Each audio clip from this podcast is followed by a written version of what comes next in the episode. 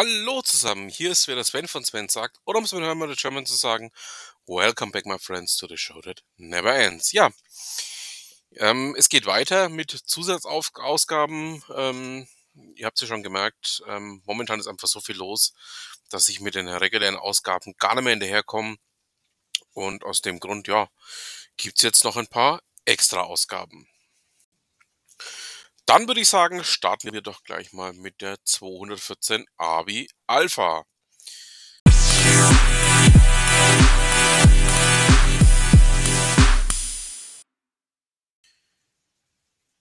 Ich habe hier beim themarket.ch, das ist ähm, sozusagen das Wirtschaftsmagazin der NZZ, ein wirklich interessantes Interview gefunden.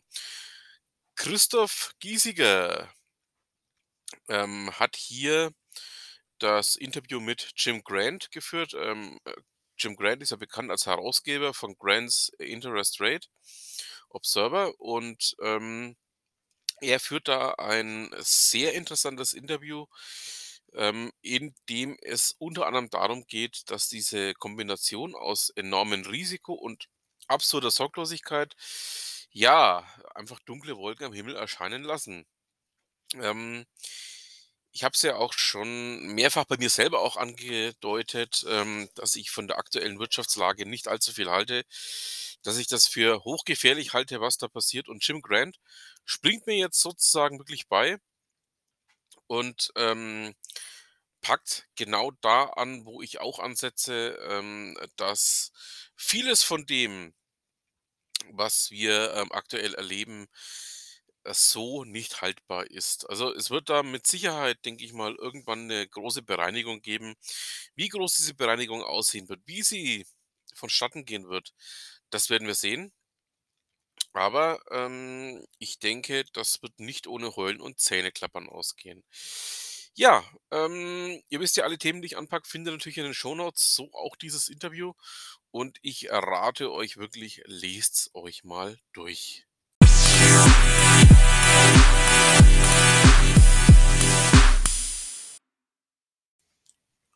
Nun zu etwas völlig anderem. Mein kongenialer Partner im 3S-Podcast, Steve Schutzbier, hat bei sich ähm, ja mal angefangen mit dem Thema Getting Things Done aufzuräumen. Ähm, er ja, hat da für sich einen bestimmten Ansatz gewählt, ähm, und zwar den Ansatz von David Allen. Getting Things Done habe ich euch ja schon mal ähm, auch näher gebracht. Wir hatten dazu auch Oliver Gassner ja hier, der ähm, generell mal dieses Thema vorgestellt hat, der auch mal generell aufgezeigt hat, wie das Ganze funktioniert. Und jetzt packt es eben Steve für sich an. Und ähm, ja, ich denke mir, das ist ein sehr spannender Ansatz, den er verfolgt, den wir auch definitiv ähm, ja, mal verfolgen werden. Ähm, den Link zu den Ausgaben den packe ich euch natürlich mit rein. Ihr wisst ja, Links findet ihr generell hier bei mir in den ähm, Shownotes. Einfach auch, weil es ein sehr spannendes Thema ist und weil er für sich einen Ansatz gewählt hat, den ich sehr, sehr interessant finde, den ich auch sehr nachvollziehbar finde.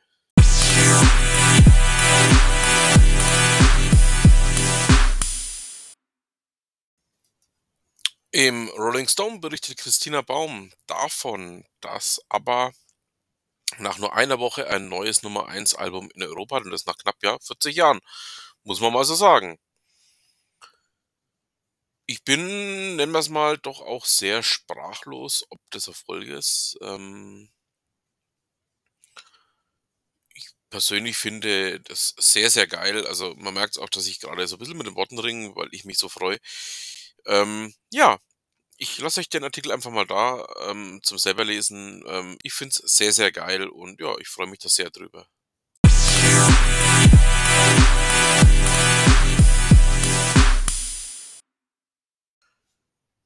Hatten wir nicht gerade eben erst ähm, ja, sämtliche Formen von Versagen, die es in Deutschland gibt?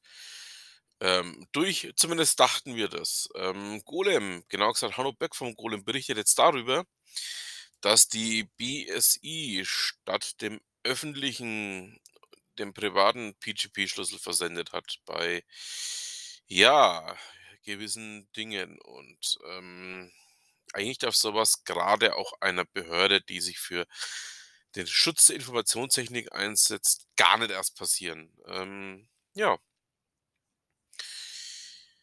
Ähm, man man man man möchte man möchte, ähm, ja, wieder da ansetzen, wo Steve und ich, ähm, im 3S Podcast ja aufgehört haben, als es um das Thema Katastrophenschutz ging. Aber, ähm, selbst das BSI, ähm, ja, macht da der Bundesregierung alle Ehre, also im negativen Sinn.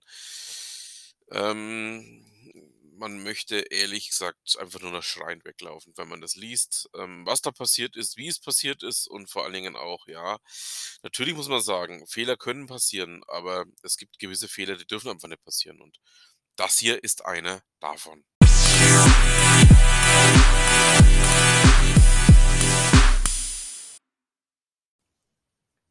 In einer meiner letzten Ausgaben habe ich ja schon darüber berichtet, dass es in Österreich ein Planspiel gab, was denn passiert bei einem Blackout, also sprich bei einem Stromausfall, der auch mal gerne Tage dauern kann.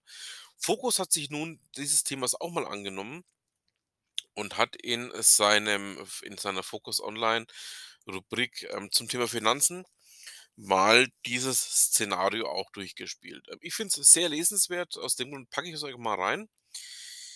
Ähm, wir hatten ja schon mehrfach, ähm, ja durchaus Vorfälle, die so 'n bisschen in die Richtung gingen. Zuletzt eben, ähm, bekannt geworden ist, ähm, 'n Vorfall vom Januar ähm, als plötzlich die Frequenz, ähm, im Stromnetz von 50 auf 49,7 Hertz abgesackt war.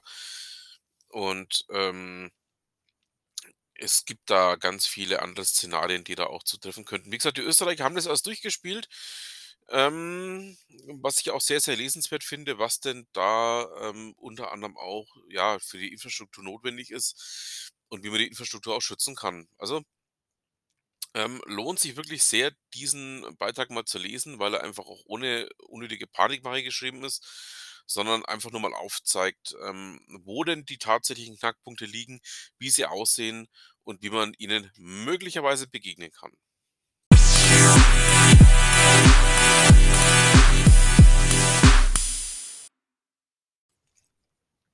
Dass man das Thema der Kryptos auch durchaus anders sehen kann, zeigt Thomas Bergmann in einem Beitrag für den Aktionär. Ja, ähm, Thomas Bergmann bezieht sich hier auf, ähm einen ja, ein Interview mit, ähm, JC Flowers Gründer Chris Flowers der bei sich ausführt, dass die Kryptowährungen zu langsam und zu teuer sind. Und, ähm, Flowers stellt, ähm, in diesem Beitrag auch noch, ähm, ja 'ne weitere Theorie infrage. Er stellt nämlich den Bitcoin als seriöse Alternative als Zahlungsmittel auch noch infrage. Ähm, es gab ja letztes Wochenende die Super Return Konferenz in Berlin ähm bei der eben auch Flowers zu Gast war und bei der er sich sehr negativ zum Thema Bitcoin geäußert hat. Ähm, jetzt wäre jetzt natürlich 'n Punkt, ähm, den man auch gerne mal ähm, ja, 'n bisschen genauer betrachten müsste. Ich werde aus dem Grund, ähm, ja, das Thema mal 'n bisschen weiterverfolgen. Gehe allerdings davon aus, dass Flowers hier, ähm, ja, seine Einzelmeinung vertreten hat. Ähm, ich persönlich sehe das Ganze 'n bisschen anders, ähm, was das Thema Kryptos angeht. Sonst hätten wir natürlich auch nicht, ähm, hier mehrere Ausgaben Krypto Talk gemacht. Ja. Ich gehe mal schwer davon aus, dass er, ähm, möglicherweise wie ganz viele andere auch einfach nur das Thema unterschätzt hat. Aber wie gesagt, ähm, ist meine Meinung dazu, ähm, zu dem, was Flowers da gesagt hat. Ähm, man kann da geteilter Meinung sein und ich denke mal, wir bleiben da einfach mal dran und schauen mal, was wir dann dazu noch rausfinden werden.